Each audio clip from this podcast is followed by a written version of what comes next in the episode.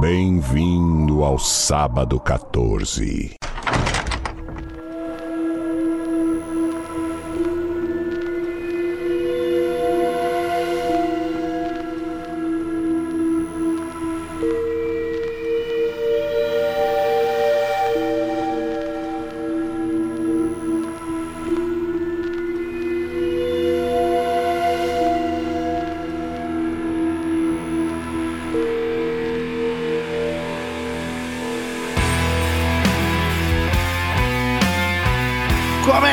Agora mais um episódio do podcast de sábado 14. Eu sou o Romo Conze e tem aqui comigo Marcel Fitz. Bem-vindo, meus enclausurados. E temos aqui a mortal Patrícia Giovanetti. Eu não sei se isso é bom ou se é ruim, mas tamo aí. Queridos ouvintes, você curte o trampo do Sábado 14 e quer que a gente continue produzindo e quer consumir mais conteúdo? A partir de um realzinho você já tem acesso a conteúdo exclusivo, aos drops e mais um montão de coisa conforme você for colaborando mensalmente. É só acessar orelo.cc barra sábado 14 ou baixar o aplicativo do Orelo no seu celular. Dependendo da quantidade que tu colabora, ganha vantagens. Tem episódios exclusivos, canal no Telegram, grupo no Telegram, watch parties, sorteios de brindes, assistir gravação, um monte de coisa. Só acessar lá e conferir. Lembrando que quem quiser ter seu e-mail lido no final do episódio é só mandar para contato arroba sábado14.com.br e nos siga nas redes sociais, dá essa força que nos ajuda muito, arroba podcast sábado 14 em todos os lugares. Lembrando também que a gente está na meta de chegar no top 5. Já chegamos no top 10 nesse tempo aí que vocês Coisa bonita. desde que a gente falou no, na última leitura de e-mails, ou episódio, não lembro. Chegamos no top 10, queremos top 5 agora. Então nos ajude no Spotify, dando 5 estrelinhas, seguindo, comentando e mandando pros amiguinhos. Lembrando também que a gente fala com spoiler de todos os filmes, então se você não assistiu os Jogos Mortais 2, é por sua conta e risco. Pra quem quer relembrar, a gente já gravou do 1, então não lembra muito do 1? Ouça nosso episódio 86, é o sábado 14, 86, sobre os Jogos Mortais de 2004. Estamos aqui hoje para gravar da sequência, já que está para estrear no cinema, ou já estreou, não sei exatamente as datas, Jogos Mortais X ou 10, né? Que é o mais recente da franquia, como entrou no cinema, hype, todo mundo falando da franquia, a gente vai falar do 2 para seguir na onda sem quebrar a ordem cronológica das coisas que a gente é organizado. Até pra fazer um mínimo de sentido, né? Um mínimo de toque. Então estamos aí para falar de Saw 2, ou Jogos Mortais 2 de 2005.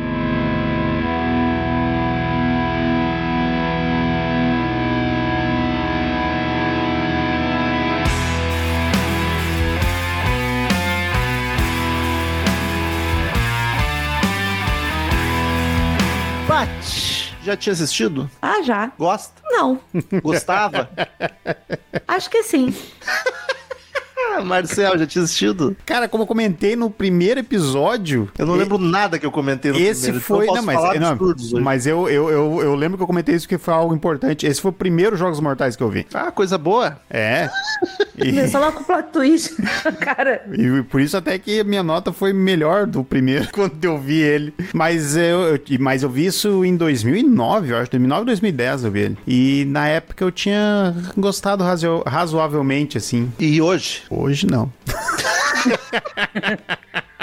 não dá mais, né? Eu já tinha assistido na época, e sabe que depois que tu falou isso, Marcel, eu fiquei pensando, é bem provável de eu ter assistido o 2 primeiro também. Eu não tenho Eita. certeza sobre isso, mas eu acho que sim. Que eu vi o 2 por acaso, talvez passando na TV, ou em alguma, algum amigo alugou e vi junto. E aí, por ter gostado, porque na época eu gostava, eu achava bem divertido, fui atrás do 1. Acho, não tenho certeza do que eu tô falando. 2006 você tava com? Com 15? É, se ele chegou aqui em 2006, É. um ano depois, vamos supor, nas locadoras. É, você já tava na idadezinha de cinema, Ai, né? Não, mas no cinema, com certeza não. No cinema eu vi o 3. O 3, acho que foi o único que eu vi no cinema. Eu vi em, em DVD já, né? DVD. Mas, cara, eu, eu lembrava que o 1 era muito bom, e isso já foi quebrado no episódio 86. Apesar de ser- eu ainda classifico ele como bom, porque ele tem tanta ideia boa. Sim. E esse aqui eu lembrava que eu gostava bastante, que eu achava até mais divertido que o primeiro. E eu acho que no quesito diversão ele até é, mas ele não é bom, não. Mas pra mim, pra mim ele não é nem divertido. Pra mim, Nem assim, ó. divertido. Foi, foi uma canseira assistir esse filme do- de um jeito Foi. que eu não imaginava que ia ser. Eu, eu também, cara. Eu tava. Porque assim, eu lembro. Na minha cabeça eu falei assim: o primeiro é um bom filme, ok, né? O segundo, para nele, entendeu? Acabou. Mas dá pra parar no primeiro, né? Dá pra parar no primeiro. E só tem mais. Só tem mais 10 depois, né? Porque Na tem minha o, cabeça tem o Spiral isso. ainda. E aí eu não faço ideia do porquê que eu tinha gostado do 2. Não lembro. Tem sabe? o Spyro e tem o Jigsaw ainda, tem dois spin-offs já. Bom, o Jigsaw não tá dentro da franquia? Dentro dos 10? Qual é Ah, o do, Acho que não, mas Acho não que sei. sim. Pode qual ser. é o do, do Creed lá do. O É Spiral. o Spyro. Eu, quando eu vi ele, eu vi na mesma noite, na mesma noite eu vi ele e o 3, juntos, assim, um atrás do outro. E daí, eu lembro que na época, eu, por isso que eu acho que é 2009, na época eu tava começando a me interessar em ver filmes mais, mais pesados, assim, mais, mais tensos, mas me envolver com terror mais. E eu lembro que na- em 2008 eu fui ver no cinema, ou 2009 agora, não lembro, eu fui ver o, a encarnação do demônio, do querido Mojica. Mojica. Zé do Caixão. E eu, nossa, fiquei maravilhado. Meu Deus. Aí na época também saiu o Albergue, que eu acho a história bem merda, mas graficamente ele é pesado. E eu fui ver esse e eu na época eu achei o filme, eu gostei do filme, mas eu achei ele tão fraco, tão fraco assim pelo que vendiam de Jogos Mortais. Na época já? Na época já. Tanto que eu me impressionei com, com primeiro em algumas coisas. Só que esse também, cara, esse. A, a, a sensação também continuou isso. É um filme. Sabe o que que parece? Parece um filme que eles queriam fazer uma outra história. Mas era. E Era. era, mesmo? Era. Porque é muito. Ele era o é roteiro de um, outro, de um outro filme que era The Desperate. O roteirista tinha escrito esse roteiro pra esse Des- The Desperate. E Tentou aí. vender pra caralho, ninguém comprou e caiu na mão do pessoal do Jogos Mortais. Aí caiu na mão dos Jogos Mortais e falou: pô, eu quero que você transforme isso aí nos Jogos Mortais 2. Então explica que não tem a porra de nenhuma armadilha durante o filme todo. Que tem uma que não, não acontece, porque os caras não deixam funcionar. Até tem, mas não tem elas direito, né? Tudo meio Eu, eu não lembro, eu não lembro que a gente comentou, porque isso é um, isso é um fato curioso também do primeiro filme, né? Eu, eu, o primeiro filme tem todos os motivos dele ter feito a- o alvoroço que ele fez né, quando no lançamento. Só que ele, pra mim, é totalmente esquecível, assim. Eu não lembro de quase nada do primeiro filme. E esse segundo. Mas eu lembro que pelo menos dava pra escapar. Dava pra te conseguir escapar das armadilhas do Jigsaw. Nesse aqui, tu não tem escapatória em nenhuma delas. Na teoria tem, mas não, não tem, não. Não, não, a do forno, do cara do forno, não tem como ele escapar dali. Não, o filme apresenta como se tivesse, mas se tu parar pra raciocinar, não. É porque tem filme na sequência onde, de fato, o roteiro faz parte do roteiro não ter como escapar. Nesse aqui, em teoria, tem. Só que se tu, a, a gente assistindo o filme e raciocinar, não tinha como não. Ou alguma engenhoca muito mirabolante que não apareceu no filme. A própria do, as três que as três entre aspas armadilhas que aparecem, ah, tem a, a do forno que o cara não tem como escapar ali. A É que a do forno tem o registro lá que ele não chegou a chegar. Ok, Quando tá. vê, ele girava o negócio e sai saía. a água, desligava. Não, abria. A das a da seringa, porque não tem como escapar seringa. pelo fato de tu do, do timer começar a contar no momento que eles abrem a porta, isso é uma sacanagem. Mas a da seringa não acontece nada. Mas é uma armadilha, por isso que eu falei entre aspas, porque aquilo não é uma armadilha. E a, e a da, da mulher no, no aquário lá. No, Que no- também não tem como escapar. que tá- aquilo lá não, definitivamente não tem Se como tu sair botar lá. uma mão e atorar ela fora. Só assim. Mas daí tu não consegue tirar, não tem como. Se tu atorar Não, ela dá pra fora... tirar. É, ela É, pra enfiou tirar a ela mão. fora, tu não É, pega tu não a vai sair, não sai a seringa. Não, pera. Ela enfiou a mão. Não dava pra ela ir puxando aqui os, os negócios tem- que tá prendendo na mão dela? A não ser que ela Não. pegasse, botasse a mão e de alguma forma tirasse a seringa e passasse pelo outro buraco e se ele fizesse Mas o é movimento fechado. contrário. Não, se fizesse o movimento contrário. Então Não, mas de qualquer forma ela ia puxar a seringa e ia sair o líquido, porque a, a seringa tava ao Tinha contrário. mais não essa, tinha- foi de sacanagem ele também. É tanto que ela derruba, ela abre a seringa quando ela tenta pegar. Então eu acho que esses negócios que eu, eu realmente não sabia dessa informação e tô chocado, porque é, é- é assim, tipo, a- é 2006, né? Sim. É a mesma época do que eu ia dizer, já fizeram isso antes, mas é da mesma época dos Hellraiser que fizeram isso. Então, é tudo. Tava uma vontade de fazer isso. É, mas tem o, tem o roteirista original junto. Ele pegou e o roteiro já pronto do outro e adaptaram pra ser Jogos Mortais juntos. Eu tenho uma sensação com o filme que, assim, é, o primeiro me parece muito mais pesado que o segundo, né? A, a a gente até conversou sobre isso, que o primeiro, a gente foi ver o filme achando que o primeiro era super pesado, que tinha várias coisas e tal. Só que eu acho o primeiro mais aflitivo, ah, no sentido do clima que ele constrói. Que eu do tenho que carga desse segundo. dramática também, né? Esse É. que todo mundo morra. Tem o lance do, tem um lance do sequestro também, toda aquela parada, né? da Esse família. segundo, eu tô cagando pra todo mundo, Pra sabe? Todos, pra Ninguém- todos. ninguém tem carisma ali. Ninguém. Pra que- todo mundo, cara, cara. é aquele maluco que é o, o, o ruinzão principal, que é o, o fortão. principal. Gente, que coisa estereotipada chata, sabe? Não, ninguém, ninguém. E assim, Ai, eu vou arrancar a pele do meu pescoço, bah! E daí é pra eles fazerem o. Eu, eu acho que a ideia, de repente, é eles fazerem o policial. Tu, tu, tu tem empatia pelo policial. Mas no momento que o cara incriminou toda aquela Exato, turma, só que daí o policial é um pão no cu também, tá ligado? Todo Mas mundo é... é- trouxa. O único que não sente é o guri, mas não faz sentido aquele guri tá lá dentro também. Mas aí entra no quesito que é o seguinte: o garoto, ele tava poupado de qualquer jeito já, né, no negócio. Porque mais já tava lá. menos, tinha- porque tinha o ar tóxico. Não, não era ar, eles estavam envenenados. Não, Mas era no ar. gás. Era um gato. Ah, era com gás? Era um Ah, gás. tá. A- a- acho que a questão de terem falado que o policial incriminou os caras era justamente pra mostrar uma razão pela qual ele tá fazendo aquilo ali com ele, entendeu? Só pra. Porque dentro da temática do Jigsaw, ele só coloca a gente ali que merece, entendeu? Só Não que aí tem- tu já não vai pegar ranço do policial porque ele é um pau no cu, né? Sim. Ele tá com o ranço dele desde o início, cara. Que foda-se, sabe? O cara não sabe cuidar do filho dele. É um adolescente, cuida direito, conversa com o garoto Nossa, e direito. E uma, e uma falta de, de empatia com o filho forçadaça, sabe? Tudo forçado, sabe? Tipo, eu quero mostrar que eu sou afastado do meu filho, daí agindo de um modo escroto com a criança. Nossa. A família desestruturada aqui tá chatíssima, não dá nem pra defender que, pô, que pena por eles, né? Que família triste, né? Não, foda-se. Aquele garoto tá mais na condição mesmo de querer um pai longe, porra. Bota medida protetiva contra o pai, porra. Agora, a coisa que mais me incomoda nesse filme é como tem personagem. É que a gente fala muito nos filmes de terror, como tem personagens que a gente deseja que morram logo. Todos. Mas, mas nesse aqui, cara, como tem personagem, tipo, muito foda-se, tipo a loura. Ah, Sabe? policial? Ou a loira lá dentro? Não, a loira lá dentro. A loura, ela diz, cara, Não, e daí, tipo, não dão bem- nem background pra ela. Por que que tu foi pega? Não, não, não vou falar agora. Tá, estacionei o carro no lugar errado. Estacionou em vagadundo.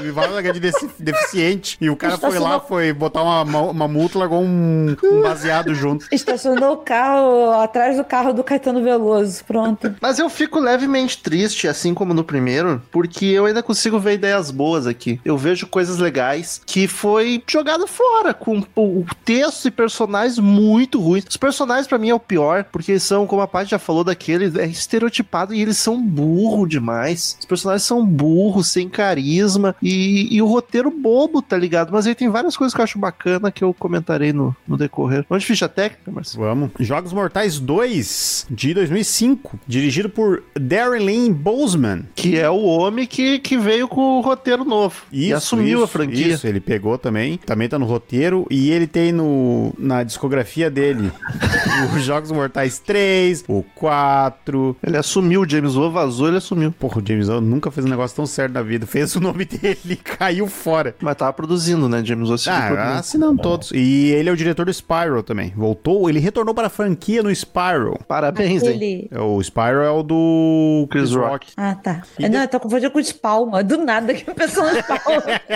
Falei aquele filme merda. É um erro honesto. Spiral, Spawn. E ele tem o 11 do 11 do 11, Carnaval do Diabo, entre outros filmes. E no roteiro nós temos junto com ele, temos Lee Whannell, que nós temos na, na carreira aí, esqueci o nome dele, na, Ele é o protagonista do primeiro e é o roteirista do filmografia. primeiro. Na filmografia, obrigado, Paty. Ele tem o, o Jogos Mortais 2, daí também, o 1, né? Desculpa. Ele tem também, ele também tá no 3, ele tá no Gritos Mortais, que eu acho, eu tenho a impressão que é o primeiro filme do James Wan, mas é do James Wan também, os dois assinaram ele. Ah, ele é o roteirista do nosso queridíssimo Sobrenatural. Olha aí. que mais que nós temos aqui? Ah, e ele é o. Ele faz o roteiro do Homem Invisível de 2020. E é isso aí. E no elenco nós temos Tobin Bell. Eu gosto do Tobin Bell. Ele é, cara, assim, se a franquia fosse aproveitada de uma maneira muito foda, ele seria um personagem extremamente foda. Porque ele, Ele é é um uma ator, boa escolha, né? Ele é um ator que transmite, assim. Só que eu acho, tipo, nesse filme, a- a- o conteúdo dele é tão fraco. Eles querem forçar tanto que ele é um velho frio. E olha que nesse Sabe? filme ele tem conteúdo, porque no primeiro ele passou deitado o filme inteiro. Exato. Mas é, é isso que eu acho, é isso que eu acho desperdício, porque eu gosto da motivação da- da- dele fazer as coisas, entendeu? No, no primeiro tu entende até, sabe? É, faz um sentido. Aqui Eu- também. Eu, A não, é motivação- segundo, então, que mostra a questão Ah. dele ter o câncer e tudo isso. Que, Não, mas a como- motivação dele desde o primeiro é eu quero fazer a pessoa sentir o frescor de conseguir fazer alguma coisa pela vida dela e e Então, sair aí- daquilo. Mas ninguém saiu daquilo. Aquilo era gravado. E não deu oportunidade de ninguém sair daquela merda. Não, então ele deu. O fato de ser gravado não muda nada. Mas como com as armadilhas daquele jeito lá? Não tinha, ninguém não tinha como escapar daquele Tá, negócio. mas isso é esse negócio, que a gente não viu ninguém escapar, mas em teoria tinha. Como? Os outros, tudo bem, a Amanda, que nem acontece primeiro, mas deixa eu terminar de falar aqui, depois a gente vai pros personagens. Tobin Bell, então, voltando como o Jigsaw e o John Kramer, ele fica até agora, vai ser no 10. Ele tem uma carinha esquisitinha, né? Ele, é- ele é caricato que nem o. Cara de periquito. Cara de passarinho, um pouquinho pequenininho. É. Ele, te- ele, é, ele é caricato pro terror que nem o, o Fred Krueger, né, cara? Ele tem- é, é. Eu ia Ele- comparar com o Robert ele England e tem- não fiz porque achei que a Paty ia me xingar. Ele tem as. É que ele tem as feições marcantes. Isso, é o Robert isso. England é um puta ator, né? Esse aqui a gente não nem vê. Não, não, não é nem, não é nem nesse quesito, mas eu digo na questão de, de, de ser marcante pro, pra, pra um filme de terror, assim, depois que você vê, isso é grava ele, Sim. entendeu? Sim. Shaw Smith como a- voltando como Amanda, Donnie Wahlberg como Eric, Eric Nitzen como Daniel, Frank G como Javier, Glenn Plummer como Jonas, Emanuele Voyer como a Addison, Beverly Mitchell como a Laura, Timothy Bird como Obi e a Dina Meyer como Carrie. E grande elenco. Juntar todos não dá um ator carismático. Não dá. Nossa. Tudo as portas. Eu invejei os bração do Xavier. que homem gostoso. Ah, não é não. Pô, aqueles Não braços, nossa senhora. Não, não é. Não é. Não dá. Não dá Só- pra ir, não. Só porque não era peludo, né, Paty? Não, não dá pra ir, não. Mas o, o, o cara, ah, o estereótipo de latino, o bandidão, ah, se fuder, tá ligado? Vocês estavam falando de, de vibe parecer diferente? O, o filme parece, sabe o quê? Um episódio do CSI, do Law and Order, sabe? Que o detetive Parece. precisa, precisa é, resolver o caso logo antes que o assassino mate todo mundo, Até a sabe? produção e a edição Nossa. me deu essa sensação. Claro, não, essas séries não são tão frenéticas, mas me deu. a- Eu, eu tava assistindo, eu pensei, caralho, parece um episódio de série ruim, tá ligado? Não é? Uma não, que, não que essas duas sejam ruins, tá? Sim. Vocês- Uma montagem nojenta, edição nojenta. Mas voltando pros atores, cara, ninguém atua bem. Não é ninguém. ninguém, ninguém, Só, ninguém. O, ato- só o, o Jigsaw, né? Que, é, que é, é bom. Mas também não exige, né? Ele tá só falando de boa ali. É, porque, e daí o texto dele é uma porcaria, sabe? Tipo, o cara não tá fazendo nada que exi- exige. E o texto dele é uma bosta. Sim, que mas fica aí- naquele, ah, eu quero ter o tempo. Fica, na- fica naquele diálogo merda entre ele e o policial, metade do filme, uns negócios sem sentido. Aí eu quero brincar, aí eu quero conversar, aí eu quero brincar, eu quero jogar um jogo, aí Ah, eu quero board não- game, você agora eu não quero jogar. entendeu, É você velho, velho que entendeu. atenção. Sabe- o- é, parece. Cara, não pode jogar mais na dama na pracinha Isso. que é alguém pra brincar com ele. E sabe, e sabe aquele estalinho que dá no final do primeiro, quando tu descobre que o cara que tava envolvido com ele também tava jogando e tal, tava todo mundo enrolado. É, não tem nesse filme, eles tentam forçar com o lance de ser uma filmagem, com o lance do guri tá ali o tempo todo e não, e não cola, cara. Não cola, Tá, pra mim cola. chato pra caralho. Sem, Pra mim, como? Porque eu, tava, eu não, não percebi que era. Não, mas não que é era por isso. gravado. Mas não é por isso. Mas eu tô dizendo, tipo, de tu olhar assim, caralho, era o cara todo tempo tava jogando ali, tipo, tá, era uma gravação. Eu achei muito das coisas boas do filme. Primeiro, eu achei legal, foi mal executado, mas eu achei legal esse lance do psicopata, o cara que as pessoas estão atrás, tá com a polícia o tempo inteiro, enquanto as merdas estão acontecendo. Achei legal isso. Achei legal o plot twist de ser gravado, aquilo tudo já aconteceu. Achei massa pra Também caralho. curti, eu curti. Achei legal pra cacete ele falar que. Ele fala logo no começo policial: Eu só quero o teu tempo. Teu filho vai sair. E o filho tava ali, ele ia sair, já tava seguro também. Acho muito bacana. E acho muito legal o plot twist da Amanda tá com. Acho um pouco forçado ela virar. Sidekick. A, a- o background Ah. dela eu acho exagerado, dela virar sidekick. Se mostrasse, apresentasse isso direito, tudo bem, mas não, é só assim, ela virou e pronto. Mas eu acho legal o fato de alguém lá dentro tá do lado de Jigsaw, tá ligado? Ter colocado todo mundo, ter armado, até porque é um velho caquete. Não, isso, isso, isso eu acho legal. Calma aí. Em tese, Eu acho essa ideia legal. O problema é que, assim, o, o, a, o background que deram pra ela ali, pra forçar isso, eu achei bem ruim. E só que o problema, outra solução teria que ser alguém que não tem sentido nenhum tá junto. Que é alguém de graça ali, entendeu? Sim. Então, melhor Ah. que seja ela, que pelo menos tem uma ligação com o cara. Isso, isso Só que, que. tem. Mas enfim, todas essas coisas foram que eu achei muito massa. Ideias muito boas. E acho que até deu um plot twist, não no nível do primeiro, mas bem perto. De, de caraca, não esperava por isso. Só que aí é tudo mal executado. E daí daqui É. pra frente eu vou falar mal. Porque o que eu gostei é isso.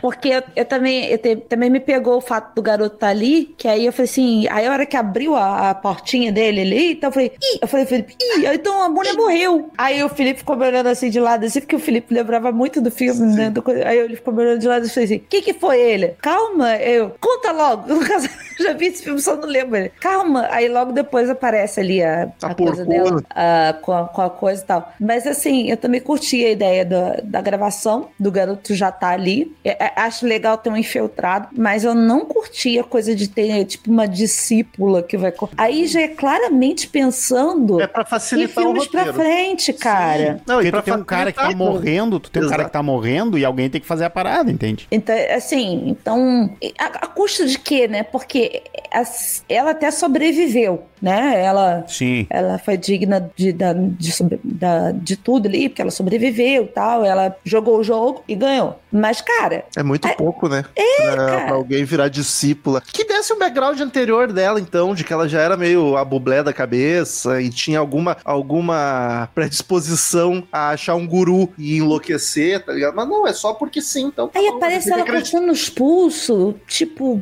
Não, e até poderia ser, tipo, alguma coisa, sabe? Tipo, ah, ela acabou tendo uma outra oportunidade, ficou depressiva de novo, qualquer coisa. Mas, tipo, a ligação disso pra ela andar com ele de novo, sabe? É, é um, é, um, é um salto bem grande, sabe? Com ela, tipo, o cara tentou me matar, daí eu escapei de uma maneira terrível. qual foi a armadilha dela mesmo do primeiro? Faço aquela da, que abria a boca dela com uma, uma armadilha de urso. Ah, tá, tá, tá. E pra escapar, ela tinha que tirar a chave do- da barriga de um cara que tava do lado dela. Ah, cara, mas assim, é o que eu ta- tava falando ontem, quando a gente tava vendo lá a primeira armadilha de todas, lá que o cara tá com o negócio na, na, No olho. na cabeça, e aí botou Vai, a chave bolado. do olho e tal. Aí eu virei pro Felipe e falei assim: você teria coragem? Ele falou assim: porra, falando é fácil. Eu falei, teria, mas na hora de fazer e tal. Mas, cara, quando- é muito mais legal quando envolve o outro, que aí quando envolve o outro, você tem a chance de ganhar. Porque. Exato. Não, mas, é, Mas mas é você que só tá. consegue. Isso é um negócio que, que me chamou a atenção no Jogos Mortais e, ali- e nesse filme faltou, porque tira aí do início, o resto não tem cara de Jogos Mortais, tá ligado? E tem negócio de número, de não sei o quê. Ah, vou catar o número, a senha é essa, que não sei o quê. Sim, ah, vai catar tá o- seu pescoço. Olha o pescoço do cara, pronto. Não, vai, vai catar o. E vão passar o resto da vida testando combinação ali, porque não é assim pra combinar seis números. Pois é, qual é a ordem dos números, tá ligado? Mas. Mas. O efeito do veneno é bater Ah. muito mais rápido do que Não fazer toda a probabilidade de. Temos cinco números, Sim. só a probabilidade. Tá, Não, e porra. dá pra, dá pra entender por que, que ninguém comprou esse roteiro mesmo.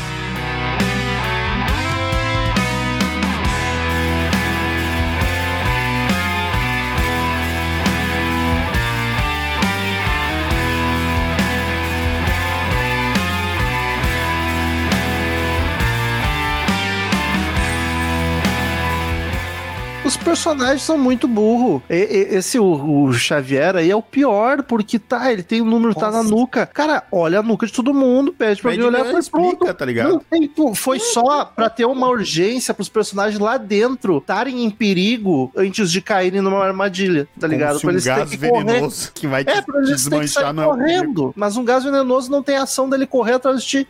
É, né, é porque tem tá que ter ligado? ação, né? Eles não, não pode não ter ação no filme, né? É onde E- já se viu. E a primeira coisa, quando o cara vê que tem um número na nuca, eu, a primeira coisa que eu pensei, tá, ele vai precisar de um espelho ou alguém pra, pra ver ele, pra olhar o dele. Ele só se dá conta no final Sim. quando a mulher fala, quem é que vai olhar o teu? Tipo, caraca, quão burro esse homem é, que não tinha pensado nisso. Ele ia estar com o número de todo mundo e, caralho, e agora? Não, e, e eu assim, ó, ela é inteligente, viu? Ela super no meio daquilo tudo, falar isso, aquilo. Eu, eu já assim, pô, alguma coisa, né? E tal. Aí, porra, aí o cara vai. A solução do imbecil, fortão, vamos lá, estereotipar bem ele, né? Vou arrancar o pedaço da minha pele, que eu sou. Cara, ninguém já disse isso aqui em outros episódios. Ninguém consegue se machucar, a não ser que você tenha algum distúrbio que se automutile e tudo isso. Ah, A consegue, ponto de enfiar uma faca pra tirar um pedaço da sua pele. Não rola. consegue, consegue, consegue. Ali ele ia, no- eu queria ver se Volto a ele puxa e dizer, tá estou errado. sofrendo até hoje pra puxar a cera do buço. Eu peço Felipe Não, é, é, muito, é muito difícil, não é qualquer um, mas tem casos. O James Franco cortou o braço pra sair das pedras, tá ligado? O desespero James Franco? é o personagem dele. No filme, mas é um- é um cara de verdade, né, que fez Ah isso. tá, eu já focar no James Franco. no- Tá, tá tão maluco, tá maluco a esse ponto, né? O 127 horas. Aí eu fiquei, o que aconteceu que eu não percebi isso? Tu não viu que ele tá sem, sem um braço nos filmes atual? Né? Não, e, e- e- e tá, ok. Primeiro o filme, as armadilhas, vamos falar das armadilhas. Primeiro, eh, tem que ser uma situação muito específica pra dar certo. Aquela primeira pistola lá na porta, se o cara não gira a chave enquanto tá olhando no olho mágico, o tiro sai e não mata ninguém. Ia ser na Exato. sorte. O cara teve sorte que o cara olhou na hora. E é muito escrota essa parte que ele fala assim, tipo, é, não usa a chave. Aí, ah, vai te ferrar, eu vou usar assim. Caralho, por que que tem que ser isso? Tão... O básico, né? Tá bom. E aí tá, vamos supor que eles olharam o. o- a- antes disso, vamos ir por parte então. O forno. Caralho, ninguém deu a volta na porra daquele forno que tem aquela janela lá atrás e só vê aquela janela quando não dá mais tempo, quando o homem já tá um segundo de morrer, tá ligado? Sim. E aí tá, a armadilha do, do Xavier, que ele deveria ter feito, mas ele jogou a Amanda nas, nas seringas. Aliás, uma cena aflitiva. Essa cena aí foi difícil de olhar. Essa Para- foi a, a cena mais bem feita do, do filme nesse sentido de agonia. Só que assim, é a primeira armadilha que teoricamente o cara tá, tu tem que pegar a chave. Aliás, a chave, por que, que ele tem que pegar a chave? Pra não tem abrir- nada ameaçando. Não, a pra porta. abrir a porta. Só que tem três minutos e a porta fecha e a chave não funciona mais. Sim, mas não tem nada ameaçando ele. Não é os outros que se tu não abrir em três minutos, tu vai Não, não, morrer. é só, é só vai fechar e não abre mais a porta. É tempo, é um tempo só, tem um cronômetro É na a, porta. a aflição Sim, do- sim, mas da ansiedade. Todas as armadilhas. Era só tipo, tá, não vou abrir a porta, que foi Sim, que por isso, não, por isso que eu falei, quando eu falei de armadilha, essa aí não é uma armadilha, armadilha, é só fecha a porta, era isso aí. É, tipo, tá, ele poderia se salvar do gás. Que Sim. ele ainda vai morrer a tempo, com um certo tempo. Porque. E mesmo ele passando, ele não morre, ele teria que só se jogar nas, nas agulhas ali. Não, que se é- jogar não, porque daí o, né, o buraco tem um metro e meio. É, não precisaria, dava e, pra e cavucar o que eles mais têm é pau ali pra ficar vasculhando até achar a porra da seringa, tá ligado? Mas ok, ignorando isso, ele teria que se jogar ali, ia se machucar, aí ele sai, se ele não conseguiu, ele não morreu com as agulhas, só se machucou. Os outros, quando não conseguiam, porra, estoura a cabeça, abre a mandíbula, te mata de A, alguma guria, a forma. guria dos pulsos lá, essa, essa foi a que eu achei mais aflitiva, assim, foi a dos pulsos. Aquela lá sim, aquela lá, tipo, Ela ia morrer como? Com sangrando pelos pulsos, é isso? sim, a não, a não, aquela não ia cortar a mão dela fora, ela ia cortar as artérias e ia morrer. Não, mas mesmo que cortasse a mão fora, ia sangrar até Sim, morrer. sim, mas não, aí que tá, não ia, se- não ia ser um negócio rápido, sabe? Tipo, pra tentar estancar, sei lá, Eu qualquer achei coisa. que ela ia ficar lá com os, os braços presos e ficar Não, com se ela não se mexer, formigamento só Se ela não se mexer e não tivesse o veneno, ela ia ficar de mãozinha pra cima ali o resto do filme. É só Mas não ficou? se mexer. A gente não viu? Essa aí não tá, a gente não viu o desfecho? A gente só Essa viu, daí você pega transporte público aqui no Rio de Janeiro, consegue de boa, fica ali um tempão. a gente só viu o Javier olhando o número e indo pra trás devagar enquanto curtia ela ficando com os braços É, a gente não viu o fim Porque desse ele é personagem. sádico, que ele é muito mal. Porque essa armadilha, apesar de eu acho que não tem como escapar dela, ela é muito boa. Porque, pô, imagina tu ficar preso ali, por mais que tu não se corte, tu fica mantendo as mãos pra cima, uma hora tu vai cansar, tu vai. É inevitável, uma hora tu vai foder tuas mãos. Então eu acho foda. Só que pff, não viu pra nada também. Mas é bem burro. É isso que eu falo, assim. É, é, todo mundo.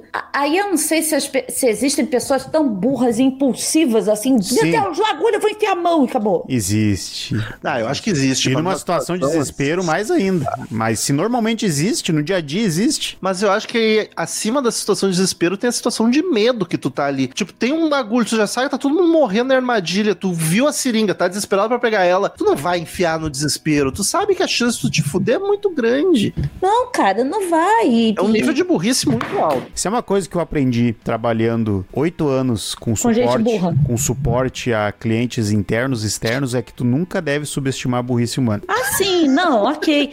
Mas eu falo mais nesse sentido, porque eles já tinham passado, por exemplo, na- na a- a- acho que assim, a, prime- a primeira de todas lá do tiro na porta é- já é o suficiente pra tu colocar um pé atrás em tudo Exato. que vier depois pensar assim, cara, Sim. pode me matar, pode Com fazer alguma certeza. coisa. De ficar receoso com tudo, né? No mínimo. Isso, exatamente. Então, assim, aí tu tá receoso com o negócio ali. O que, que tu vai fazer? Enfiar a mão no negócio? Correndo? Ah, não, sim, pô, mas daí não- aí que tá, não é só ela. Todo mundo saindo naquela casa, tranquilo. Pô, o Javier abre a porta do porão lá e desce e é isso aí. E outra, ach- achamos os números na nuca de todo mundo. Temos os números, temos a sequência certa. Abriu o cofre. O que, que tem nesse cofre? Vai ter uma seringuinha ali? Vai estar o número de todo mundo? Vai ter todas pra todas? Isso aí salvaria todo mundo? O que, que porra, é? o filme não mostra. eu- Todas as armadilhas que o filme apresenta, inclusive essa útil desse cofre que não seria armadilha, mas seria, sei lá, solução. Não, ele só joga e a gente tem que aceitar que é assim. Mas eu acho, Romulo, que, que todo plano do. V- vamos supor que existe um plano de sequenciamento da- das armadilhas, né? Eu acho que os planos foram feitos pra sempre ter uma morte e só sobrar um, entendeu? Como assim? Não sei se A entendi. ideia era sobrar um só. Sobrar um só no final. Tá, no caso seriam dois, porque é a Amanda e o Guri. Seria mais um daí. Ou vamos esquecer a Amanda e o Guri da Não, esque- esquece a Amanda no sentido que, vamos supor que ela não faz parte do time do Digo Tá. Só, tá?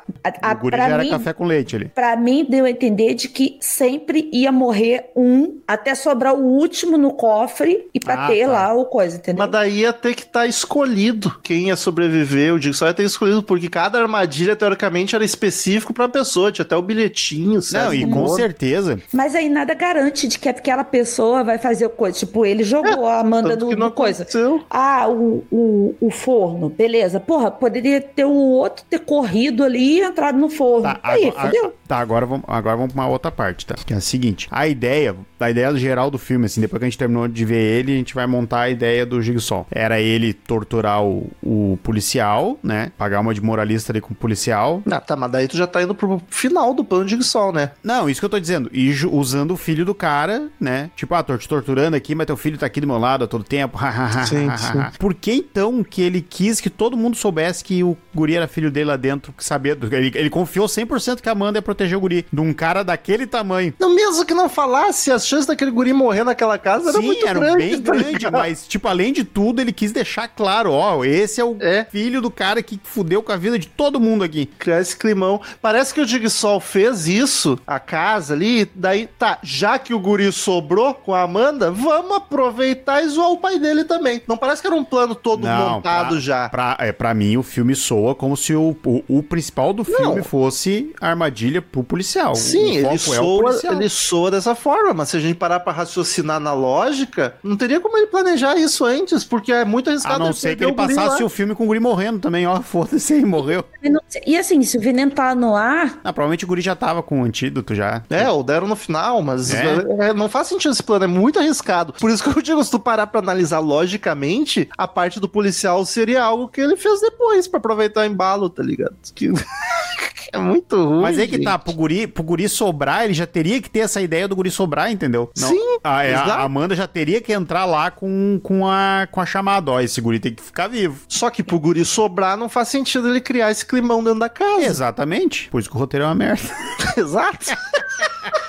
Porque aqui eu tô arriscando. Daí na finaleira, porque assim, daí também tem na minha cabeça que se ele fez tudo isso, a ideia dele já era fugir também. Porque aí na conversa ele ia mandar o policial pra casa errada e nisso ele ia deitar o cabelo, né? Porque ah, pra, pra mim, desde Mas o ele início- mandou o policial pra casa certa. Ele mandou Não, a isso, isso, isso. técnica, A a, polícia, a SWAT. é. Ele levou o policial pra Amanda prender ele lá, que daí ia começar o jogo da Amanda lá. Que é um risco também, não tinha armadilha nenhuma policial. Ele ficou dependendo da Amanda acertar ele. Também é um risco. E daí o.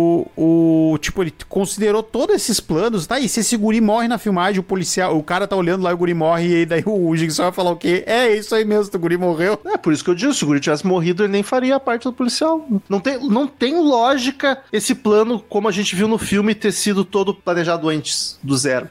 Não funciona que foi assim, tá ligado? É, o Jigsaw é freestyle. O Digsol planejou tudo isso e foi um cara muito confiante. Vou depender 90% do meu plano com sorte. E deu certo. Joga no bicho do fim do filme, que A vai ganhar a sorte e Deus do meu lado. eu sei que eu fiquei ainda mais confusa com vocês agora, que é, piorou tudo. Porque beleza, eu não tinha parado pra pensar que o plano dele desde o início era o garoto tá vivo. Assim, se a gente for pela lógica, não é. Mas o filme apresenta como Jigsaw fodão, como se fosse esse o plano, Exato, Pra ele zoar o policial, o, o, pai do o guri. filme, no momento que o filme termina, não, nem no momento que o filme termina, no momento que o, o- ele começa a conversar com o policial e dizer, ah, tu incriminou eles, ha, ha, ha, ha, ha, tu, é, tu é um tira corrupto. No momento que ele começa a largar isso, pra mim fica claro que o foco do filme é o policial. Então, tipo, ele teve que armar tudo aquilo, sendo que é gravado, não, tá, ele teve que armar toda a parada pra esse guri sobrar, porque o guri tá ali do lado. A parte da tortura mental do policial é o guri tá ali e o policial não saber, o guri já tá safe. E o Não, beleza, sabe. mas a- a Só questão- que como é que tu incrimina um guri dentro de uma casa, tendo uma máquina de matar que nem o Javier daquele tamanho lá, e os outros caras também, tudo, ninguém é gente boa lá. Mas aí é que tá. Eu acho que também. Eu acho que também que se rolasse alguma coisa com o garoto, era muito foda-se pro Jigsaw. Porque o negócio dele mais era perturbar o, o policial de alguma forma. E ele poderia só ficar passando câmera ali, já que o negócio já tava filmado, entendeu? Porque ele não. não- o, o policial não viu o desfecho do negócio. Não, com certeza não, mas provavelmente teria visto, se Ele tivesse poderia- dado tempo. Ele poderia só não passar na câmera a morte do filho dele e ia ter que inventar outro discurso. O guri ficou dormindo no canto. Cara, mas assim, o filme é construído pra gente acreditar que é tu- tudo 100% foi planejamento do Jigsaw pra zoar o policial. Mas em momento nenhum o filme fala isso, expli- explicita isso. Então pode ser. Ele fez essa casa pra zoar a galera que tava lá dentro, o guri pra prejudicar o policial. Se o guri morrer, morreu. No fim das contas, como sobrou o guri e a Amanda, o policial aprove... o Jigsaw pensou, posso aproveitar e zoar o pai desse guri também, Ah, agora mas- já que o mas guri tá daí- vivo. Mas daí é a questão de tu. O roteiro do filme mostrar uma coisa. Cara, o cinema é isso. É tudo. tudo- filme ruim é o que tu explica tudo. Principalmente esse que tem um flashback de cena que a gente viu dois minutos atrás. E- e- A gente assiste o filme de novo, né? é, é essa a definição de um, que o cinema não pode Nossa, fazer. tinha esquecido que essa parte. Meu Deus, cara. Tem, tem flashback de dois, literalmente dois minutos atrás, a gente revê tudo que aconteceu. A gente reveu quase o filme inteiro de novo em três minutos. Não, e daí é, é aí que tá, tipo, a, a função do cinema é fazer isso, é fazer tu entender o filme com o que ele te apresenta. Então tá- ele já apresenta um negócio que é errado, sabe? É, porque ele apresenta. Se o Jigsaw fez isso pra aproveitar que o guri sobrou, vou zoar o pai do guri também. Ele não O apresenta filme, isso em é, ele não fala nem que sim nem que não, mas o filme é construído pra nos levar a crer que é planejado. Então, já como foi ele é. Aí que tá, né? como ele é construído pra isso, é pra levar a crer a isso, entendeu? É esse o meu ponto. Sim, ele te induz. Tu não pode afirmar, mas ele te induz. Sim, é mas- mau caratismo do roteiro. Roteiro tá de cinema é pra fazer isso, sabe? A não ser quando ele tenta te explicar, de novo, que ele faz também. Ele erra, ele consegue pecar nas duas coisas, que é a regra básica do cinema, que é não encher de porra de flashback desnecessário, principalmente coisas que acabaram de acontecer. Tem um outro filme que a gente falou que acontece a mesma coisa, eu não consigo lembrar. E o outro é de tu, é o, o mostra e não conta, que ele daí mostrou errado, é isso, mostrou o filme inteiro errado. E, e- e, assim, agora falando da questão técnica, eu já desisti no da história, porque, porra, Não, eu não quebrei nada, Olha, não põe na minha conta não. Eu não quebrei nada, a culpa não é minha, a culpa tem nome os culpados aí. Não, mas ele mostrou a quebrada. Agora, cara, a gente reclama muito de filme anos 2000 e tal, estereótipo dos anos. Mas, meu Deus do céu, esse filme, ele passa de qualquer Ah. limite possível, Paty, cara. Porque- tava na metade do filme, eu, ti- eu tava com vontade de parar de ouvir por causa da montagem dele, das aquelas edição nojenta dele lá. Aquelas coisas de rápido, igual É, o clipe do Slipknot e- vermelho, blá blá blá, blá Sim, sabe? e daí do nada umas câmeras lentas que não existia na época, daí ficava tudo uns frame tremido e devagar demais e fica a imagem uma bosta. E Nossa, maluco, o filtro desse filme Que tá raiva. absurdo, cara. Verdaço, verdade. Logo na primeira cena foi o Marcelo, caraca, é tão verde. Ainda se fosse uma iluminação verde, mas não, é tudo é verde naquele universo. Porque uma iluminação não funcionaria daquele jeito, né? Ela ficaria iluminada. É tudo que a gente reclamou do primeiro filme da estética, aqui Pior. eles fizeram mais ainda. Sabe aquele Aham. lance de tu fazer um filme, aí vou fazer sequência, tu tem que fazer mais ainda. Tudo tem que ser mais emular do tudo, né? primeiro. Aí, tipo, até a edição foi mais. Nossa.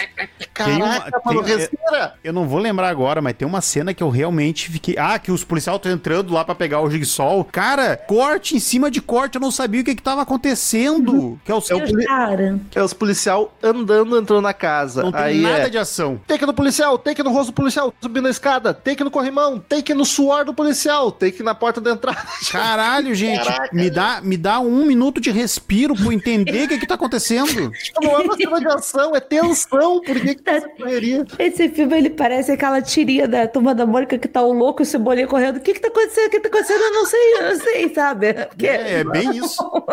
E, não cara, sei o que tá falando. E tipo, as, todas as cenas são isso, e daí a câmera girando com os cortes bizarros, cena acelerada, meu Deus, de não, não. Fiquei imaginando que sempre que tem um personagem numa armadilha ou algo assim, tem um milhão de cortes, assim, nessa edição louca da- do próprio personagem. Tipo, take no lado da cara, take do outro lado da cara, take no braço, take na perna, take no, de longe. Eu fiquei imaginando eles gravando, tipo, o cinegrafista gravando essa cena 18 vezes Cansado. correndo, correndo em volta do personagem, cada vez filmando num lugar diferente. Cansado e triste, falando empurrando assim, de a- o Dolly pra novo. tudo que é lado. Nossa, E o olha. editor, eu tenho todos esses take, vou ter que usar todos aqui.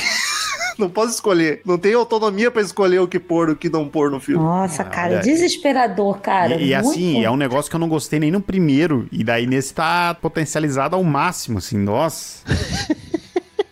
Ah, tá bem ruim, tá bem pobre. Tá um filme bem mal feito, assim. Ele parece que ele foi muito feito nas coxas. E você percebe, real, que é só uma tentativa de fazer uma sequência, sendo que ninguém tinha pensado em porra nenhuma, sabe? Ih, caralho, deu. E o pior que é o filme mais, que mais deu receita da franquia toda. Sério? Caralho. Não foi o 13, eu acho que o 13 foi mais, hein? Eu li que tinha sido o segundo. Daí, daí. Ah, mas é que é um filme muito barato, cara. Mas, mas faz, barato. até, faz até um certo sentido. A gente já até conversou sobre isso, é, sobre álbum de música lá no, no Crazy Metal Mind, que o primeiro álbum, como ele é muito bom, ele gera uma expectativa pro segundo e todo mundo compra por Ah, sequência, achando que é bom. E aí pode ser que esse segundo filme aí, porque o primeiro ninguém sabia do que se tratava, porra, um filme gore, tamo gore, que lá, então vamos ver o segundo, o que que é. Então, acho que talvez a receita tenha sido mais pela curiosidade do que por ter sido bom, entendeu? Ah, com certeza, porque vai no boca a boca. Ah, Paty, eu, eu saquei aqui a diferença. O, o terceiro foi o que mais deu grana, mas porque ele foi mais barato. Então, proporcionalmente, o terceiro fez mais dinheiro, mas Ah. o dois é a maior bilheteria. Ah, entendi, entendi. Mas é tipo, cara, mas mina de ouro essa franquia, então não Sim. faz sentido tá no 10.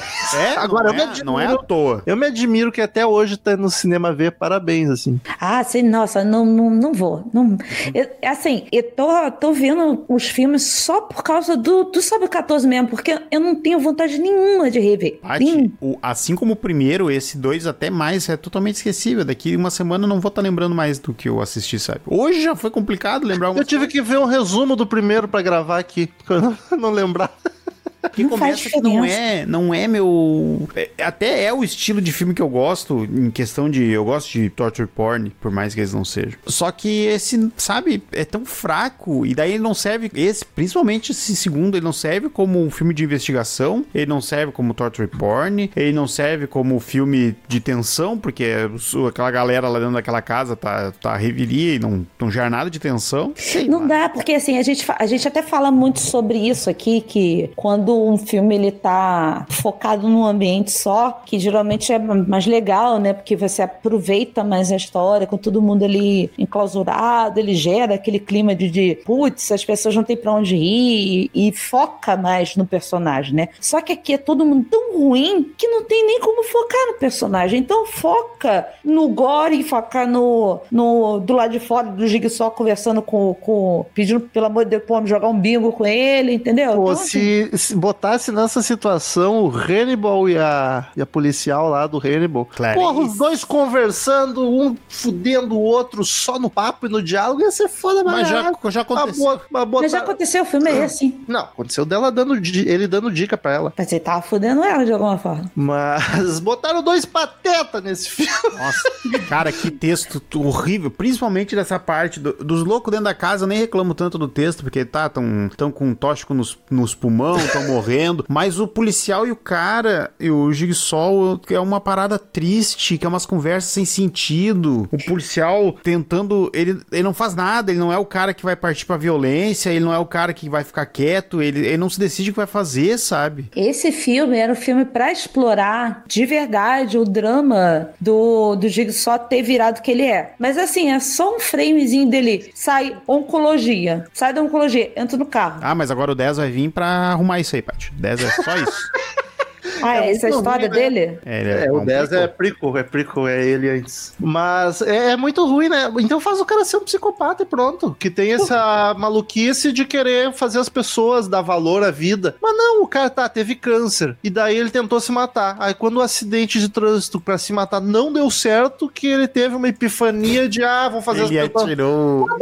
O velho se atirou do penhasco, foi empalado com um pedaço do carro, levantou e saiu. E é isso aí, vou matar mais gente.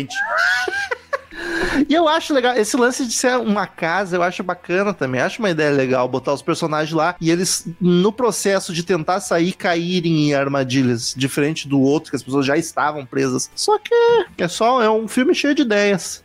Fazer o quê? Cheio de ideia, eu tenho também um monte de ideia. Ah, pergunta. O primeiro, o primeirão que, que morre com a armadilha de urso lá na cara, lá a máscara de ferro, Hum. quando é, vão investigar ele, ele tá com a pele cortada como se fosse um quebra-cabeça. Isso. Sim. E Que ele, ele, ele diz que ele usa aquilo lá pra mostrar que é como se faltasse uma peça da humanidade na pessoa e tal. Essa é a desculpa do Dig Sol. Essa é a desculpa que o roteirista deu pra dizer por que, que o nome do filme é Sol. É. Por que, que o nome do personagem é Dig Sol. Ah, tá. É só isso mesmo. Mas acho que no primeiro ele faz isso também. Ele faz, mas não diz o porquê. Só, só É nesse que, é, filme. que na verdade giga sol é isso, né? Sol é Cara, tá só parecendo a a, sol é a serra, né? Sim, sim. Tá parecendo a explicação da médium lá que o Romulo teve que me explicar do carro ser vermelho. Nossa senhora. Tá bom. Aquele- aquela explicação foi muito mais confusa. Aqui, aqui a gente Caralho. traduzir como quebra-cabeça, né? Quebra-cabeça. E no fim terminou o pessimista, né? Que nem o primeiro, ninguém se salva, aqui também ninguém se salva. Ah, O cara é trancado no mesmo cenário do primeiro. O guri se salvou, né? Que a polícia, teoricamente, deve ter voltado. Não, vou supor que não saiu todo mundo lá de dentro da casa, acharam ele. Curiosamente, eu lembro do início do pegando 3, ele. mas é só do início e acabou, não lembro de mais nada. Eu não, do 13, o 13 tá totalmente apagado na minha cabeça. Eu lembrava de alguma coisa desse filme, mas do 3. Sabe por que, que voltou? Zero. Porque eu vi o final do primeiro, do segundo. Eu tinha apagado o segundo. Aí, consequentemente, o segundo apagou o terceiro, né? Que Tá foi ocupando o mesmo terceiro. espaço. Isso aí é interessante, Paty. Ocupando o mesmo espaço na cabeça. Isso, o meu cérebro tá fazendo uma varredura. E aí, eu só via o terceiro. Aí, como- quando eu vi o final do 2, eu falei assim: ah, tá. Lembrei do início do 3. E aí, meu cérebro vai parar aí. Não vai lembrar de Nossa. mais nada. Nós Eu três não faço questão. assistimos só até o 3, né? É, E eu vi o, o Spyro depois. eu não quero. Eu vi o resumo terceiro em off, eu conto pra vocês pra não dar spoiler, vai tem algum ouvinte que tá acompanhando a saga junto com o Saga 14. Ah, Nossa, se tiver um ouvinte também. fazendo a maratona aí, parabéns, tá? Eu queria aí desejar tudo de bom na sua vida que você merece.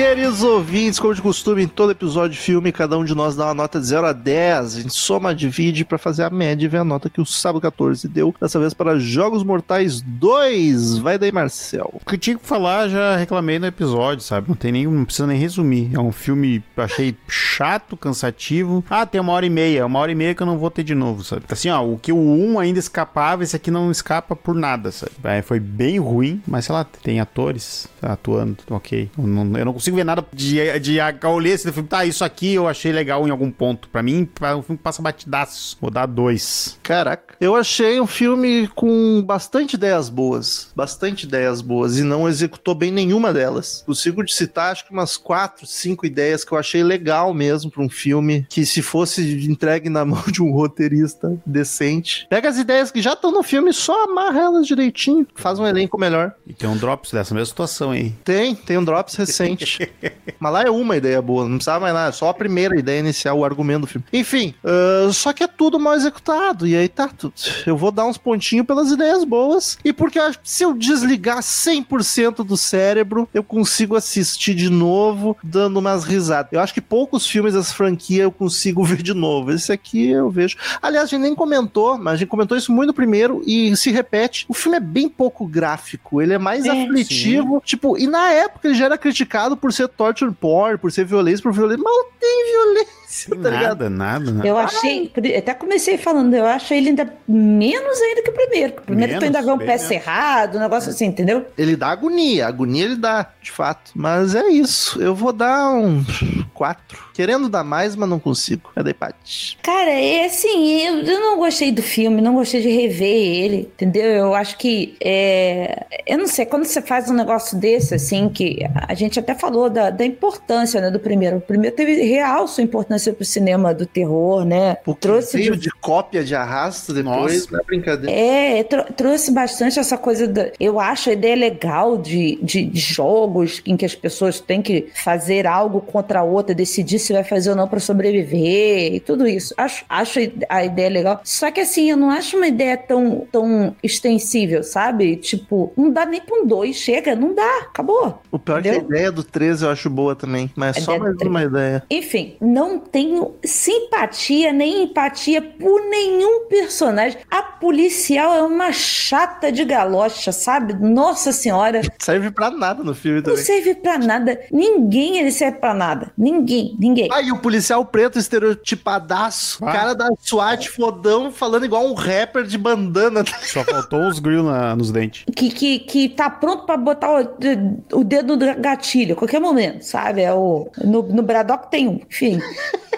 É, cara, eu revejo o primeiro, mas não revejo esse, esse dois, não. Mas assim, cara, dou três pra ele, pronto. E a média fica 3. Por curiosidade, primeiro filme ficou com nota 8. Eu nem lembrava que tinha ficado tão alta a média assim do primeiro. Jogos Mortais 1 com 8. Os Jogos Mortais 2, que deve ser o segundo melhor, ficou com 3. Então daqui pra frente. É só. Talvez. Daqui pra frente é só pra baixo. Mas eu vou te falar, porque assim, eu tenho uma ideia de que. Eu te- tenho uma ideia. Tem informações que pra frente o gore aumenta, né? A minha lembrança é que no 3 o Gore já vem de verdade, assim. Então, talvez o 3 a gente até possa aumentar um pouco a nota pela questão gráfica. Pelas maquiagens, os efeitos práticos, né? Pode Se der pra ver com tanto picote de Nossa, é, por favor, né? Com tanta velocidade, né? Tanta aceleração, corta o pé, pronto, acabou. Vamos aguardar, quando você Jogos Mortais 11, a gente grava do 3. Isso, isso aí. Só vai acontecer quando for lá. Vamos pros e-mails e novidades das plataformas de streaming.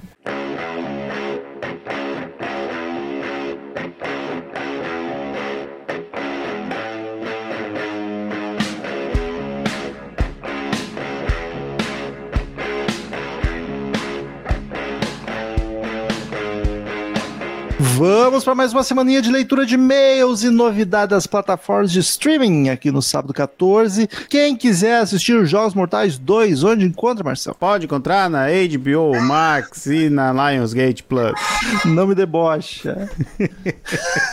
Queridos ouvintes, sigam nas redes sociais, arroba podcast sábado 14 em todos os lugares, dá aquela 5 estrelinhas no Spotify que nos ajuda demais, demais, demais, demais. Tu ouviu um episódio, já dá 5 estrelinhas lá, que daí teria que ser esse, né? Senão tu não tá ouvindo o que eu tô falando. Enfim, o que mais entrou nos streamings essa semana, Marcelo? Vamos lá, que semana no Prime Video está entrando O Demônio dos Mares, Psicopata Americano e Psicopata Americano 2. Caraca, tem isso? Tem um dois? Tem, que o Psicopata Americano é a Mila Kunis. Não. Tem. Eu nunca vi. Nunca vi porque eu não vou, não vou Eu fazer também não isso. quero ver. Deve ser uma merda, mas não é, não é a mesma diretora. Não sei. Ainda mais agora que ela morreu junto não. com o Ashton Kutcher. Teve isso, né? Tomaram os esposos dos dois. Na HBO Max está entrando Homens de Preto e Anaconda 2. Na Apple TV está entrando Experimentos Macabros. No Now está entrando O Convento, Homens de Preto, A Família Adams, que temos episódio. Vênus, Meu Pai, que temos episódio. Morte, Morte, Morte, que temos drops. Na Oi Play está entrando Homens de Preto e na Globoplay está entrando Ababá e na Netflix está entrando Massacre no Texas. E é isso. Paty, primeiro e-mail da semana. E-mail da Juliana Mello, a médium. Não, eu- não que a Juliana Mello seja médium. Eu Tipo, acho que é recorde. 13 e-mails de, de moças. A mulher é, é maioria na leitura de e-mails hoje. É Olha, porque a gente é tudo bruxa médium. né? só as netas Pô, de imagina, mandando se, e-mail. imagina se fosse as tops, se são as médias, então assim. Caraca, Carlos Alberto. Olá, pessoal, tudo bem? Adorei o episódio sobre a médium. Cheguei até a mandar mensagem no Insta pedindo esse episódio e ele já estava programado.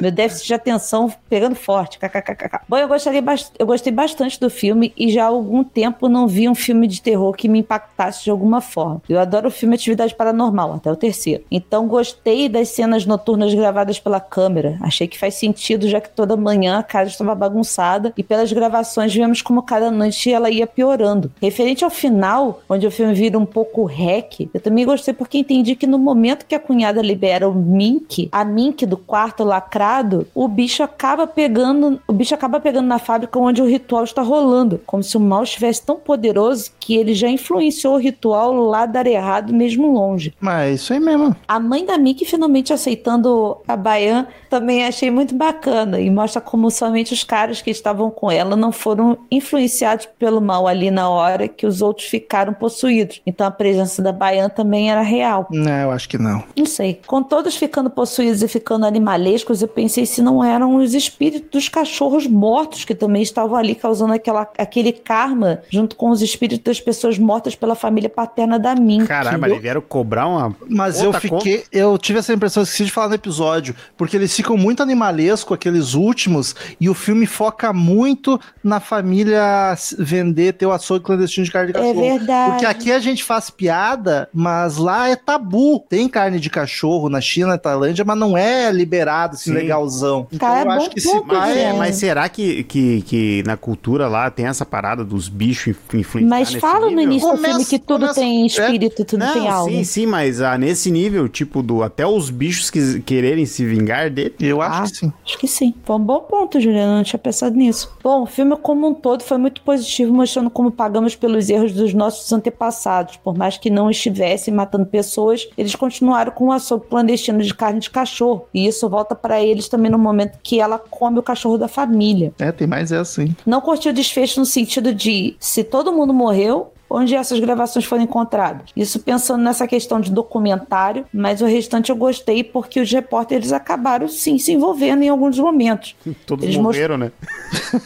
eles mostraram o vídeo da Mink agindo como criança pra tia dela, ela se tremendo toda após o velório da velha cega, o que ela fazia à noite. Poderiam ter sido mais espertos no final impedindo aquela porta de ser aberta? Poderiam, mas com, os, com o aspecto geral eu gostei muito e já se tornou um preferido. Desculpe o e-mail longo e os erros de digitação ou correções de teclado. Hahaha, adoro o trabalho de vocês demais, já virei uma hiper fã. Emoji é. com corações nos olhinhos, beijão. Um, um, negócio que eu também não falei no episódio, que eu acho que explica melhor o que eu quis dizer com esse lance dos cinegrafistas, é que, tipo, em todo filme normal que a gente assiste, a câmera é como se fosse uma entidade, ela não está na cena, tá ligado? É como se a gente tivesse, fosse um espírito flutuando assistindo o que tá acontecendo. O diferencial técnico narrativo de um found footage é a câmera estar presente na cena. A câmera é um personagem que está fisicamente ali. Uhum. E eu acho que a Medium usou a câmera como entidade, entre aspas, como um filme normal uhum. e não como um found footage deveria, sabe? É, teve algumas partes que parecia mesmo. Mas é isso. Obrigada, Ju. Obrigada pelo teu e-mail e obrigada por ouvir a gente. esteja sempre conosco. Próximo e-mail de Ronnie, o Oliveira. a Medium. Olá, pessoas. Aqui é o Ronnie, que não é o vizinho. Do filme que mais me assustou foi a cena em que a possuída empurra uma criança contra a parede de um brinquedo com Cara, tamanha força que quase, quase quebra o pescocinho dela de verdade. Credo, cadê os pais? A gente não falou disso, né? Eu esqueci de falar disso, Tadinha. que eu fiquei real chocada. Tá Tadinha muito natural, claro. Porque aquilo ali foi... Ela realmente empurra aquela criança, cara. Não, eu, eu acredito também. Cara, se tipo, não tem como ter feito um efeito tão bom assim da gente não conseguir pegar tão rápido. Porque a criança, criança chora de verdade. E aquela criança tá chorando de verdade, tá ligado? Ela tá chorando de verdade. E digo ah. mais, não era nem uma atriz, era uma criança que realmente tava naquele brinquedo lá. Depois o diretor deu uma grana pros pais ali e é isso aí. Ah, também assisti dublado. O que me pare... E me pareceu que o dublador do tio mudou no meio do filme. Caraca. Ele começa com uma voz do nhonho e termina normal. um abraço. Muito obrigado, Rony. Um beijo. Vai daí, Marcel. E-mail de Eva Kovac, o espírito da baiana.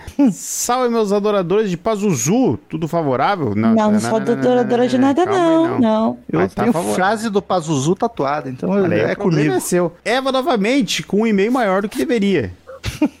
O que falar desse Marcel que mal conheço e já considero pacas?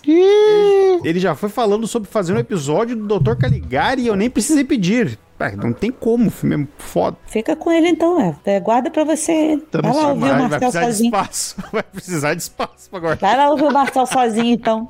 Bom demais da conta. Me deixa feliz que vocês tenham interesse por esse tipo de filme, porque se o terror já é uma coisa nichada, filmes mudos de terror são um nicho dentro do nicho. Então, como pode se deduzir, ser nerd de cinema mudo nunca me rendeu muitas conversas no ensino médio. Deve A gente- que todo mundo tá mudo, né?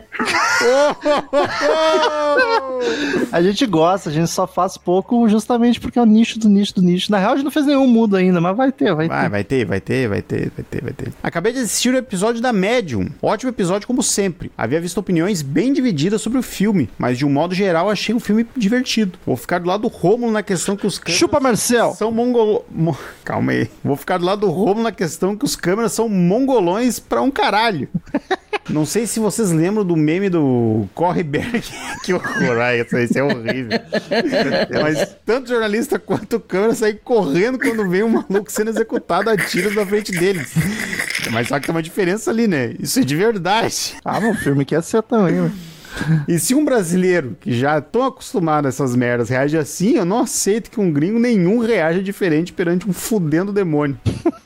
Esse Corre negócio, Berg é foda, é horrível É horrível, Eu é não horrível. consigo. É horrível. A religião apresentada no filme é provavelmente Satsapi. Vou falar com, com P mesmo. Não me lembro se o filme chega a mencionar de forma direta a religião usada. Acho Tam- que não. Também não lembro. Uma crença xamânica tailandesa com grande influência do budismo e do hinduísmo. Por, Ah. Por exemplo, eles tratarem a possessão inicialmente como um certo nível de empatia pelo espírito faz sentido com a ideia budista de que não existem criaturas 100% boas ou más, podendo ser apaziguadas e guiadas para um caminho de iluminação, mesmo os mais destrutivos dos espíritos podendo eventualmente atingir o estado de Buda, com a diferença de que na religião folclórica tailandesa eles não têm o conceito de Buda especificamente. Não sei se todos os aspectos teológicos que inspiram o diretor, mas ainda que ele tenha se utilizado um pouco da teologia cristã para deixar o filme mais palatável, entre aspas, no ocidente, creio que grande parte dessa sensação de cristianização vem do fato de que o cristianismo divide alguns aspectos teológicos interessantes com religiões xamânicas. No caso aqui, o, o fato que o demônio no cristianismo são basicamente, basicamente parasitas espirituais e não monstros que existem de forma física no mundo sem um hospedeiro. Na minha opinião, o Exorcista e Hereditário retratam isso muito bem, ainda que de formas distintas. Da mesma forma como a religião retratada no filme possui entidades que,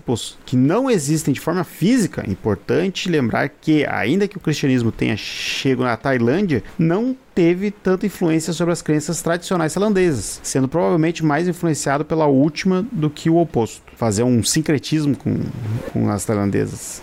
Como aconteceu aqui também, né, de certa forma. Em relação à parte das possessões que se assemelham a zumbis, muitas religiões xamânicas têm, um, têm em suas teologias o conceito de transe enquanto incorporação espiritual. Então faz certo sentido que um espírito ou espíritos com intenções destrutivas causem al- algo que se assemelha a zumbis agressivos, ainda que o filme provavelmente tenha dado uma exagerada por questões narrativas. Mas enfim, não sou especialista em, reli- em religiões tailandesas, mas isso é só o que eu sei mesmo. Porra, já sabe pra caralho. Já sabe mais do que a gente, porra, dos três juntos, cara. Já serviu como especialista Ah, pra já pra mim bateu o ponto, é isso aí. Né? Já devo carteirinha pra ti. Acho muito bom que esses filmes estejam se tornando mais acessíveis para nós por dois motivos. Um, percebe-se o quão universal são determinadas ideias, conceitos e aflições quando se tem a oportunidade de olhar culturas tão distintas e que não, e que não tem tanto contato com a outra. Dois, ainda assim percebe-se que a humanidade como conceito possa existir de forma universal. Não existe, de um ponto de vista prático, um homem universal e as pessoas serão sempre, em maior ou menor grau, frutos do seu tempo e espaço. E essas pessoas, se escolherem produzir filmes, livros, etc., para aqueles que compartilham o mesmo tempo e espaço, estarão sempre excluindo de forma imediata uma demografia que não faz ideia de que se tratam determinados conceitos. Ah, inevitável. Nós que não somos a demografia do foco do filme, precisamos sempre de um esforço extra para compreender questões que talvez sejam bem óbvias, mas isso acarreta em um consumo menos preguiçoso da mídia. Isso eu acho um ponto interessante. O que pode acabar desagradando muita gente. Afinal, a quem interessa um consumo preguiçoso de mídia. Sartre tem uma análise interessante sobre toda a questão de um público ideal e público real em que é a literatura.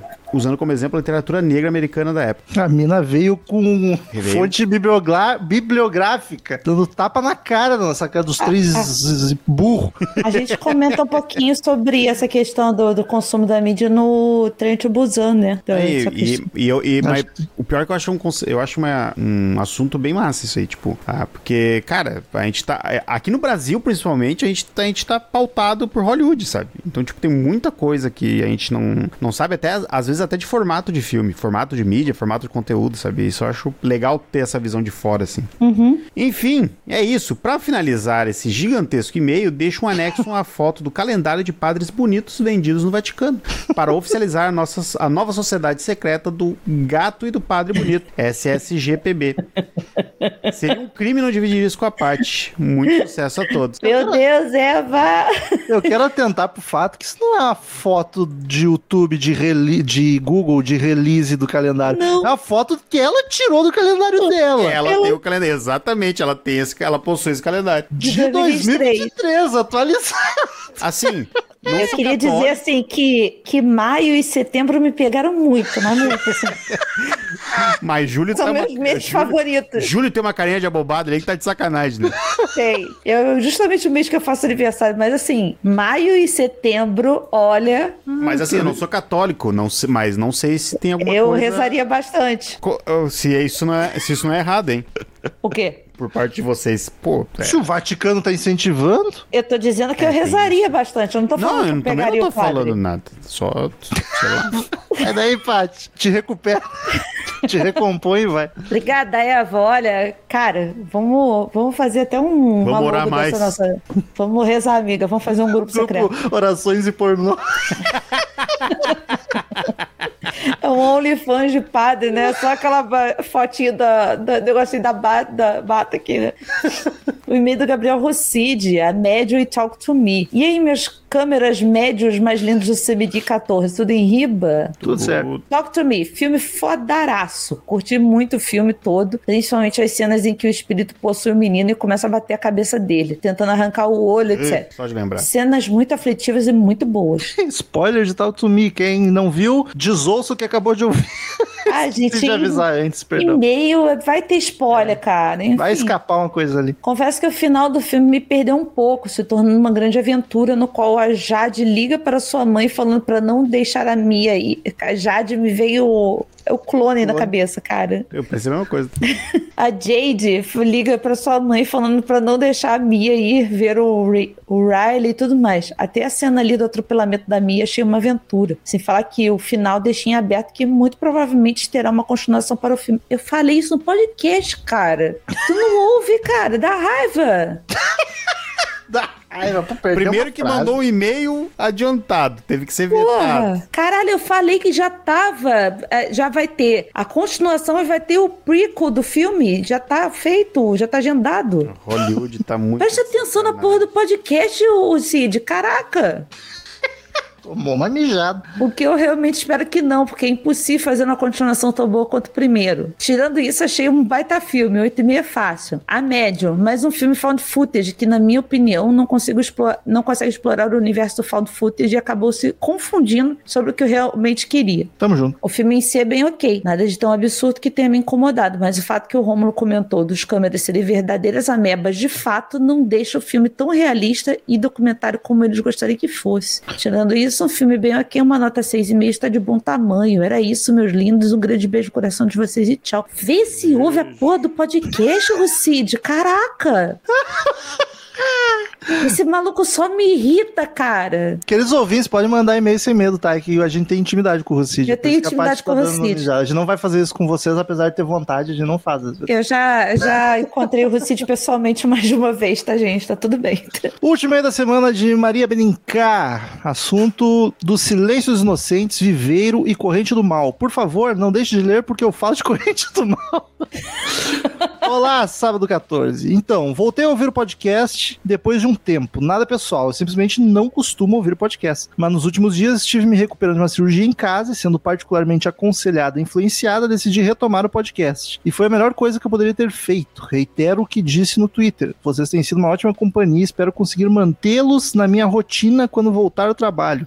Olha aí. Alguns breves pensamentos de alguns episódios que eu vi até agora. Sim, o Silêncio dos Inocentes é absolutamente incrível. Eu não havia visto o filme ainda, apenas lido o livro e posso afirmar que é uma das melhores adaptações que já vi. Mas recomendo demais ler o livro e ver o filme novamente. Pela própria natureza do livro, ele desenvolve detalhes, particularidades, reflexões, uma coisinha aqui, outra ali, que adiciona uma outra camada de interesse no filme. Eu nem lembrava que tinha. Esse tá na minha lista. um É, e- já. A gente deve ter falado no episódio. Eu ia né? comentar que eu não, não, não tinha visto relato até hoje de alguém que tinha lido o, o livro. Pois é, ele não deve ser muito mainstream, né? Acho que o filme ficou tão grande Ah, que acabou dando uma ah, engolida. dúvida. Maior, com certeza. Do filme Viveiro, quanto trabalho pra formar um corretor imobiliário?